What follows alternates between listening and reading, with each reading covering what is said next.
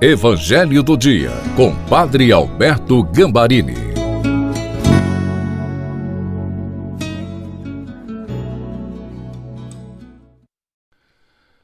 Olá, queridos filhos e filhas, é muito bom a gente estar se encontrando no Evangelho do Dia de sexta-feira e hoje. O Evangelho vai nos falar do lugar especial que as mulheres ocuparam junto de Jesus Cristo. Curva sua cabeça, feche os seus olhos, peçamos o Espírito Santo. Pai maravilhoso, que a tua palavra agora possa entrar em nosso coração, para que nós possamos ter a sua compreensão, praticá-la e receber as tuas bênçãos. Para isso, ilumina-nos com o Espírito Santo. Em nome do Pai, do Filho e do Espírito Santo. Amém. Proclamação do Evangelho de Nosso Senhor Jesus Cristo, segundo São Lucas, capítulo 8, versículos de 1 a 3. Jesus andava pelas cidades e aldeias anunciando a boa nova do reino de Deus os doze estavam com ele, como também algumas mulheres que tinham sido livradas de espíritos malignos e curadas de enfermidades.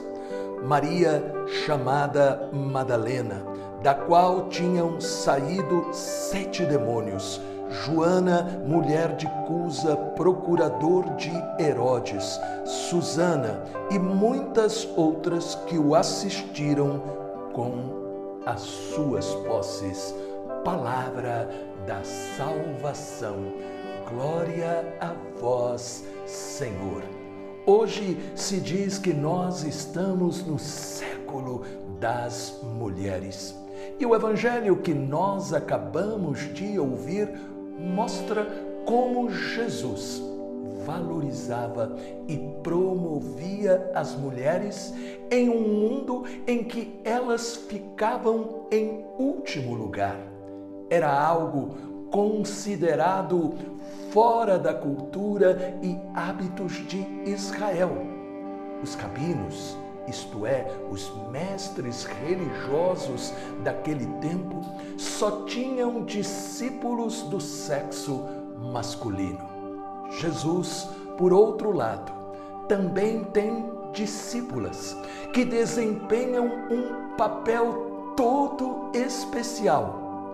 Elas, nos disse o Evangelho, foram libertas das forças malignas, foram curadas das suas enfermidades e passaram a segui-lo. Seguir tem a condição fundamental na vida do cristão. Seguir a Jesus significa ser seu discípulo. Seguir a Jesus significa reconhecer só Ele tem palavras de vida eterna. Só Ele pode realmente preencher o meu coração, cuidar de mim. Só nele eu vou encontrar todas as bênçãos que Deus tem reservado para aqueles que o procuram de todo o coração. Estas mulheres seguirão o caminho de Jesus até a cruz. E nós vemos como naquele momento doloroso no Monte Calvário, os discípulos ficam distantes, enquanto ali, diante da cruz, estava Maria Santíssima, sua mãe. Estava Maria, irmã de Maria Santíssima, estava Maria Madalena e de todos os outros discípulos, somente São João. Portanto, nós vemos como as mulheres souberam permanecer ali, junto de Jesus, principalmente naquele momento que diz quem Deus é para nós e quem nós somos para Deus.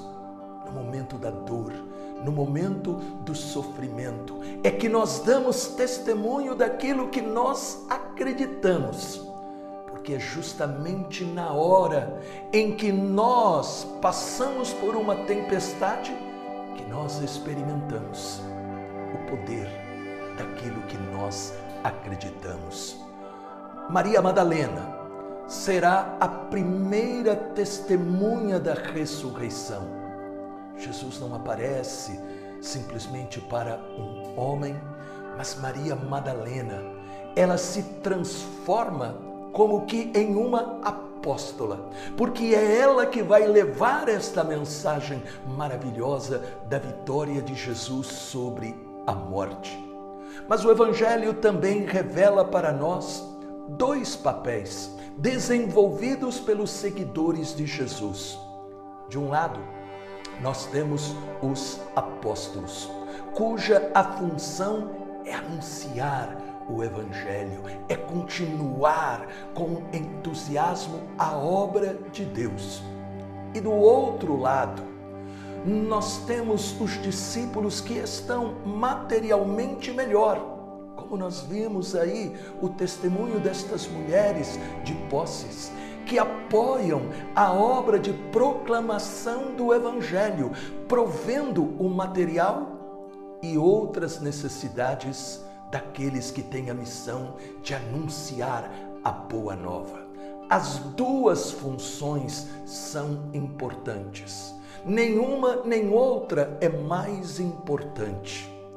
E eu vejo isso acontecendo através do programa Encontro com Cristo há 35 anos e mais.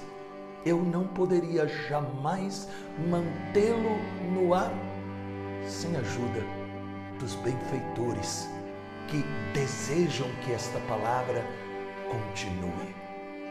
Peçamos ao Deus Todo-Poderoso que nós possamos seguir o exemplo das piedosas mulheres que nós não deixemos nunca nada, em nenhum momento da nossa vida, nos afastar deste caminho que é o caminho de Jesus.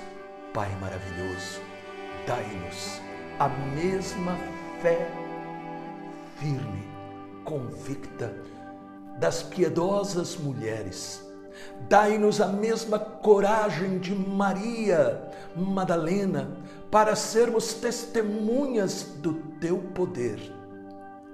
Dai-nos a graça de podermos sempre levar com alegria aquilo que nós recebemos teu amor. Em nome do Pai, do Filho e do Espírito Santo. Amém. Esta mensagem ajudou você? Então, meu querido e minha querida, deixe um comentário, compartilhe. Deus te abençoe, os anjos te protejam e salve Maria!